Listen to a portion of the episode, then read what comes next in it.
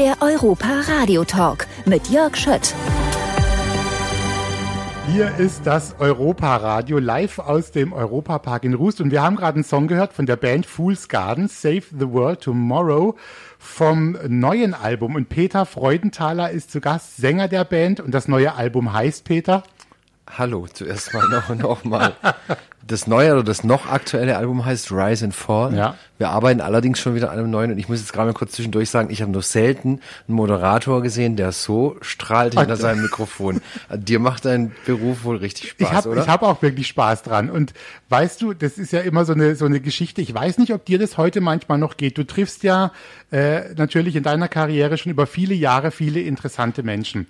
Und gibt es noch diese Momente, dass du dich wirklich und ehrlich freust und vielleicht auch mal zwicken musst und sagst, sagst, boah, den fand ich vielleicht vor 20 Jahren selbst toll und war so ein bisschen sowas wie Fan. Erlebst du manchmal sowas noch? so geht's mir ja eigentlich ein bisschen mit dir. Vollkommen unprofessionell eigentlich. Nein, nein, das, um, umso unprofessioneller, umso schöner manchmal. Ja. Nee, klar geht's mir ganz oft so. Ich hatte letztes Jahr zum Beispiel ein Highlight in meinem Leben. Udo Lindenberg äh, hat mir eine SMS geschrieben, weil er bei uns in der Nähe gespielt hat und hat mich eingeladen, um mit ihm zusammen Cello zu singen.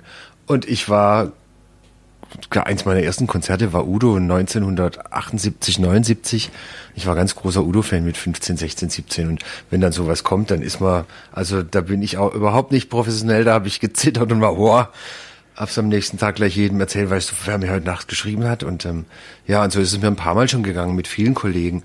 Und ich glaube, das sollte man sich auch bewahren, weil letztendlich ist es ja auch so ein, na, letztendlich ist es ja auch so eine Motivation gewesen, dass man selbst irgendwie in diesen, in diesen Bereich vorstoßen wollte. Bei dir wahrscheinlich genauso. Du wolltest wahrscheinlich auch immer mal sehen, wie genau. sieht's in so einer Radiostation ja, aus. Ja, ne? und ich fand, also als, als Kind fand ich erstmal Roland Kaiser irgendwie toll. Also das ist meine erste Erinnerung irgendwie. Ich weiß gar nicht warum. Äh, und dann ging es aber schon so weiter in Richtung Thomas Gottschalk. Den fand ich dann auch immer irgendwie toll, weil der lustig war und anders als alle anderen. Ja. Äh, wer war es zu deiner Zeit? Weißt du noch, äh, erinnerst dich an deine erste Platte, die du gekauft hast, wirklich im Laden? Also die, die erste, die ich selbst gekauft habe, die war von, die war tatsächlich von, muss überlegen, die war von Smokey. Und die zweite, die ich gekauft habe, war von Supertramp. Ähm, und zwar war das eine Single, wo mir der Song selbst gar nicht so gut gefallen hat, aber ein Mädchen, in das ich verliebt war, von der wusste ich, dass die die Musik so mag und dann so mag und dann habe ich die Single gekauft, habe Geld zusammengespart und habe es ihr geschenkt. Habt das ihr, war Give a Little Bit von Supertramp. Ah, ja, ja. Habt ihr denn äh, zu Hause, wie war das bei euch, Peter? Gab es da in der Familie einen Plattenspieler und alle mussten sich ein bisschen drum streiten oder hattest du dann schon wirklich einen eigenen auch auf dem Zimmer und so? Wie war das denn bei dir mit der Musik? Also ich habe irgendwann habe ich einen Plattenspieler geschenkt gekriegt. Das war so ein orangefarbener mit, mit so einem Plastikdeckel, den äh, ein transportabler, da waren die Lautsprecher eingebaut, der klang nicht wirklich gut, aber da habe ich meine Platten wirklich zu, zu Tode genudelt da drauf. Gerade so Don't Play Your Rock'n'Roll to Me oder so If You Think You Know How to Love Me. Da habe ich von einer Tante, von Tante Helma Humpe, die sich leider irgendwann das Leben genommen hat, von Sweet äh, Teenage Rampage geschenkt bekommen. Sagt ihr vielleicht auch noch mhm. was? Und äh, ja, diese Platten, die liefen da wirklich in Dauerschleife damals. Aber auf dem Plattenspieler wollte sonst niemand außer mir Musik hören, weil der wirklich nicht so gut klang. Wie machst du es denn eigentlich heute? Wie, wie entspannt kannst du tatsächlich als Musiker, auch als Komponist, noch Musik hören, ohne immer zu denken, ah, interessant, wie der das produziert hat oder da gucke ich vielleicht mal, ob wir das mal so ähnlich machen. Geht das bei dir noch? So entspannt Musik hören? Ja, das kann ich, das kann ich schon noch. Aber ich muss ganz ehrlich sagen, ich höre nicht mehr so viel Musik, wie ich früher gehört habe, weil, weil mich vieles inzwischen auch tatsächlich so ein bisschen langweilt und mir gar nicht mehr, äh, es, es gibt wirklich selten den Moment, aber den gibt's dann doch durchaus noch wie bei, wie vor zwei oder drei Jahren bei einer Band aus Kanada, die heißen Half Moon Run, die mich so richtig ange, angefixt haben, weil ich dachte, boah, das ist jetzt mal wieder richtig gut, das berührt mich. Und das gibt's ja leider nicht mehr, nicht mehr so oft, wie das vor 20, 30 Jahren noch der Fall war. Ich habe vor, vor kurzem auch eine schöne Geschichte gehört bei, bei Kollegen im Radio oder so einem Podcast, da ging es um die Beatles und wie, wie einzigartig die damals für ihre Zeit waren, weil die so unterschiedliche Dinge auch gemacht haben, ausprobiert haben, auch bei den Aufnahmen und so. Ähm, ich habe öfters mal gelesen, auch schon früher, dass Leute immer gesagt haben, oh, Fool's Garden, die machen so schöne Melodien. Manchmal erinnert es an die Beatles. Ähm, ist dir das bewusst? Ähm, seid ihr geprägt von den Beatles oder war das totaler Zufall, äh, Quatsch, was die da nee, geschrieben nee, wir sind haben? Schon wir sind schon geprägt von den Beatles und große Beatles-Fans schon immer gewesen und auch Fans von diesem Ausprobieren, Sachen irgendwie, was weiß ich, die Bänder, das Band, wenn man, als man früher noch mit Bandmaschinen aufgenommen hat, dann hat man, um einen Reverse-Effekt zu erzeugen zu können, einfach das Band umdrehen müssen und das rückwärts, um das rückwärts laufen zu lassen. Das geht ja heute alles mit einem Mausklick am, am Rechner. Das geht alles viel zu schnell ähm, für mein für meinen Geschmack. Wenn man da wirklich so arbeiten, Energie reinstecken muss und das dauert dann eine Viertelstunde, bis man das hat, was man haben möchte, dann hat es irgendwie auch nachher im, in der Rückschau eine ganz andere Qualität, eine ganz andere Wertigkeit. Oder wenn man zum Beispiel so ein Water Splash nicht irgendwie als Sample auf dem, auf dem Keyboard liegen hat, sondern tatsächlich einen Eimer Wasser füllt, den in die Dusche reinschüttet und, ähm, und den dann aufnimmt mit dem Mikrofon, dann hat man da eine ganz andere Geschichte dazu. Und so mhm. Dinge haben wir immer geliebt. Und ähm, aber wenn du sagst, mit den Beatles, das ist natürlich, haben wir das öfteren schon gehört und das freut uns natürlich sehr, wenn wir tatsächlich in diesen erlauchten Kreis der, der Vergleiche aufgenommen werden. Ich glaube, so die Melodien, äh, ich glaube, ihr wurdet auch immer mal so bezeichnet, als das sind die, die sich sehr Mühe geben mit den Melodien auch. Äh, und das hört man, glaube ich, schon raus. Haben die Beatles auch gemacht, oder? Ja, ob Mühe geben. Also wir, wir haben schon den Anspruch, dass jeder Song, egal ob der jetzt so wie neuerdings gehen wir ja mehr so in den elektronischen Bereich auch mit der mit der Produktion, aber egal ob das jetzt elektronisch ist oder oder akustisch oder ähm, bisschen härter produziert, wir haben den Anspruch, dass jeder Song einfach immer wieder reduzierbar ist auf sein Wesentliches, auf den Kern, dass man ihn tatsächlich auch im Lagerfeuer mit einer Akkugitarre spielen kann. Und so eine Melodie und die Harmonien müssen für uns ähm, einfach den Kern so tragen können. Ähm, und wenn sie das nicht tun, dann nehmen wir die nicht mit ins Programm auf. Raus. Ich habe hab jetzt einen ausgesucht. Ich habe dir das vorhin so ähm, erzählt, dass ich gerne jetzt Songs drin haben wollte, die ich so gerne höre von euch. Der nächste ist Still Running. Das ist auch ein neuerer und da ist genau das so mit dem, mit dem elektronischen, das ihr da ein bisschen drin habt. Und mhm. der ist mir damals sofort irgendwie aufgefallen, auch auf dem Album. Lass uns den mal anhören und dann sprechen wir vielleicht mal drüber, wie ihr euch diese Songs auch überlegt und dann nachher auch produziert. Okay? Sehr gern.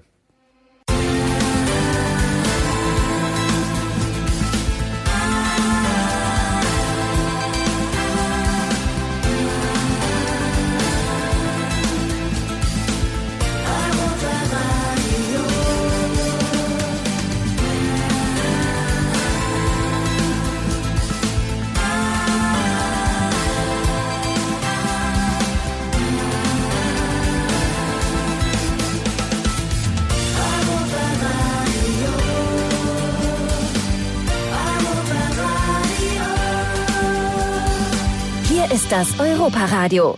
Still Running, Fool's Garden im Europaradio und Peter Freudenthaler ist da Sänger der Band Fool's Garden. Peter, wir haben es jetzt hier gehört, äh, tatsächlich, äh, Still Running klingt anders. Also ich sage jetzt mal jemand, der sagt, Fool's Garden, weiß ich, ist äh, Lemon Tree und andere Songs. Und dann hören die Still Running und ich würde wetten, die würden nicht sofort sagen, vielleicht an deiner Stimme erkennen, aber die würden nicht sofort sagen, das ist Fool's Garden. Hm. Ähm, das war wahrscheinlich eine bewusste Entscheidung, oder? Für dieses Album. Ach, oder wer, ist es wer, gekommen? wer Fool's Garden kennt, das weiß, dass wir auch schon vor 20 Jahren ganz andere Dinge gemacht haben als ja. Lemon Tree und Wild Days. Ja. Das war auch schon immer dieser philosophische Anspruch, den wir an uns hatten, dass wir unabhängig davon, dass ein Song als Song mit einer Gitarre auch allein funktionieren muss, äh, dass wir uns nicht irgendwie reglementieren wollen mit, äh, ist es jetzt kredibel, passt es jetzt zu uns oder nicht. Wir wollten einfach immer machen, was uns in den Kopf kommt. Wenn wir eine gute Melodie hatten, wollten wir die ausgestalten, arrangieren und äh, haben dann einfach zu den Mitteln gegriffen, die uns als, als passend dafür erschienen. Und sind, sind auch immer so pioniermäßig unterwegs, wenn es neue Geräte gibt, dann gucken wir, dass wir die irgendwie zu uns ins Studio kriegen und probieren da ein bisschen rum und spielen mit den Sounds. Und dann kommen halt so Sachen raus wie ein Song wie Still Running. Und das macht viel Spaß und man, man ist ja geneigt, wenn man so einen großen Hit hatte, dass man dann nochmal was in der Art hinterher schiebt. Und das wollten wir, wollten wir aber nicht machen. Und wir haben erlebt, wie das war. Wir haben ja angefangen als, äh, als Band, die von Anfang an eigene Songs geschrieben hat, und die niemand gekannt hat. Und da bist du am Anfang irgendwo auf einer Bühne gestanden vor 30, 40 Handeln. Niemand hat die Songs gekannt, die du gespielt hast. Und da war jeder Song war ein Wagnis, weil wie kommt das jetzt an? Die Leute kennen das ja nicht. Auch ein Lemon Tree hat mal niemand gekannt und hat Reaktionen wie Kopfschütteln hervorgerufen. Was ist denn das? Ähm, Und ich glaube, den Mut muss man sich bewahren, auch wenn man so ein Ding im Gepäck hat und das schon 30 Jahre lang macht, dass man immer wieder neue Dinge ausprobiert, auch hin und wieder mal auf die Schnauze fällt damit. Aber ähm, dass man selber auch die Leidenschaft nicht verliert. Also die Vorstellung, ich hätte seit 25 Jahren nur noch Songs gemacht im Stil von Lemon Tree. Das wäre furchtbar. Das wäre langweilig. Ja. Wie, aber bei dem, jetzt auch bei dem Song zum Beispiel und bei dem Album, wie, gibt es sowas wie einen Prozess bei euch, wie diese Songs oder wie so ein Album auch entsteht? Also ist es so richtig, äh, Reinhard May sagt immer, er zieht sich zurück äh, ähm, da in sein kleines Zimmerlein und dann geht's los. Schreibt vielleicht zuerst die Texte und dann die Musik. Wie, wie ist es bei euch so von der Reihenfolge oder einfach erstmal nur Gitarre? Nee, es ist ganz, ganz unterschiedlich. Also sowohl Volker als auch ich schreiben ja, schreiben ja Songs. Ich mit dem Klavier, er mit der Gitarre, manchmal sitzen wir zusammen und jammen so ein bisschen rum und dann entsteht irgendeine, irgendeine Melodie. Manchmal habe ich eine Melodie im Kopf, komme zu ihm ins Studio, singe ihm das vor und er sagen, oh ja, das kickt mich und dann machen wir da was dran oder er hat irgendwie einen, einen Songentwurf, aber keinen Text dazu, dann mache ich einen Text dafür und ganz, ganz unterschiedlich jetzt die, die Single, die jetzt im September veröffentlicht wird von dem noch zu veröffentlichten Album, ähm, da hat Gabriel, unser, unser zweiter Gitarrist die Grundidee dazu geliefert. Er kam irgendwann mit so einem, mit so einem Fragment ins Studio, was wir dann ausgearbeitet haben. Und das war so eine richtige Dreier, Dreierproduktion. Also es ist ganz, ganz unterschiedlich. Manchmal ist auch eine Textidee da. Bei The Principal Thing zum Beispiel, unserem Album von 1997, war ich, war ich in, auf dem Irlandurlaub und habe da einen älteren Herrn getroffen und wie das so ist in Irland, man spricht über das Wetter in mit, mit jedem zu jeder Tages- und Nachtzeit. Und ähm, der fragte uns so, what about the weather today? Und dann sagten wir, ah, it seems that, that the sun will come out. Und dann sagte er, that's the principal thing. Und dann dachte ich, oh, was für ein toller Ausdruck, The Principal Thing. Dann kam ich nach Hause und sagte zu Volker, wir müssen irgendeinen Song machen, wo The Principal Thing drin vorkommt. Und so hieß dann nachher das ganze Album. Also man muss immer wach durch die, durch die Welt gehen und die Antennen irgendwie, immer irgendwie ausgerichtet haben und dann kommen die Ideen angeflogen. Man muss sie dann nur fangen. Jetzt bist du heute hier einfach mal ganz entspannt, auch im Europapark so ein bisschen. Äh, ist das was, den gibt's jetzt 45 Jahre. Du bist hier, du bist aus Baden-Württemberg, sage ich mal. Äh, Kanntest du den schon, als du Kind warst, sag ich mal, oder bist du wirklich erst als Erwachsener hierher gekommen? Nee, ich kenne ihn tatsächlich schon immer. Ich war mit meinen Eltern in den 70er Jahren schon hier. Wann genau, weiß ich nicht mehr, aber da gab es den noch nicht so lange, da war der auch noch nicht so groß. Und äh, dann kam ich irgendwann, ich glaube, das war 95 oder 96, als wir hierher kamen und zu irgendeiner Veranstaltung und habe den dann so als als erwachsener Mensch nochmal wahrgenommen und war total fasziniert von der ah, von der Liebe, mit der das alles gemacht ist hier, für, mit der Liebe fürs Detail. Diese, so jeder kleine Stein, der irgendwo sitzt, jedes Fleckchen, das angemalt ist und so, das finde ich schon sehr, sehr, sehr beachtlich. Also ich muss dazu sagen, ich bin leidenschaftlicher Handwerker. Ich habe ja auch mal eine Berufsausbildung gemacht als Schreiner und Klavierbauer und weiß, von was ich spreche, wenn ich sage, ich gucke da rein und sehe, wie da die Balken irgendwie miteinander ähm, verbunden sind oder wie die Decke da gemacht ist oder der Boden, der Boden verlegt. Das ist schon unglaublich. Und dann die Vorstellung, dass es eine Familie ist, die da dahinter steckt und das seit so langer Zeit, die mit einer Vision sowas aufgebaut hat, das, äh, da muss ich echt den Hut vorziehen. wenn man, wenn man, wenn man die Familie Mack dann kennt und ich durfte die ja auch schon kennenlernen und erleben darf, wie bodenständig die auch noch sind und wie zugänglich und nicht abgedreht, das begeistert mich schon. Eine Frage habe ich noch, Peter. Ähm, wir sind hier auch immer so beim, am Thema Europa dran. Vorhin war dein Kollege da, der Marc Marschall. Der hat mir erzählt, dass bei den Musikern, also hat er das erlebt, dass so dieses Thema Ländergrenzen und andere Leute, das äh, hat er nie so richtig gekannt und auch nicht so empfunden. Wie empfindest du das? Bist du so mit Leib und Seele Europäer? Wir sind ja hier in Baden-Württemberg nah an Frankreich, nah an, an allem eigentlich. Österreich unten irgendwie noch am Bodensee, an, an, hm. an der Schweiz. Wie fühlst du dich als Europäer? Also mir ist, mir ist fast schon der Begriff Europäer ein bisschen zu eng.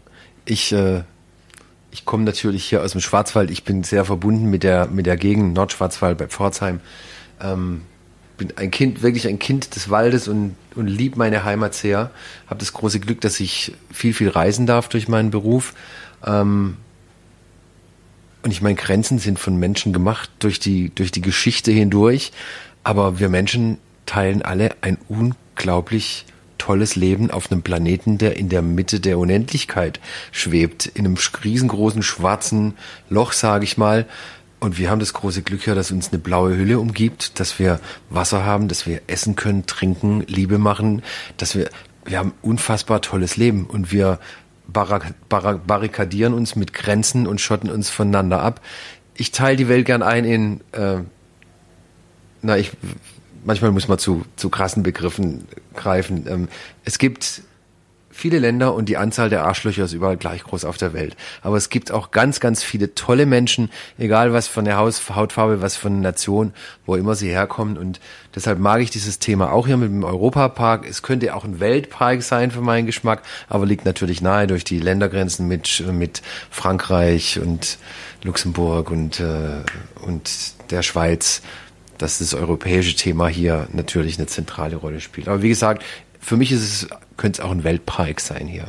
Schön, ein schönes Plädoyer eigentlich zum Schluss. Peter, ich danke dir ganz herzlich für deinen Besuch.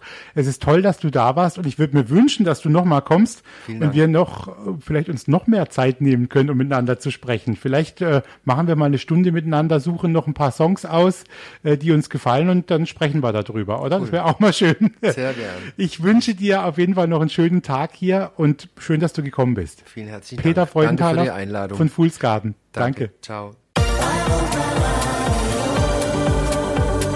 Dein Europaradio.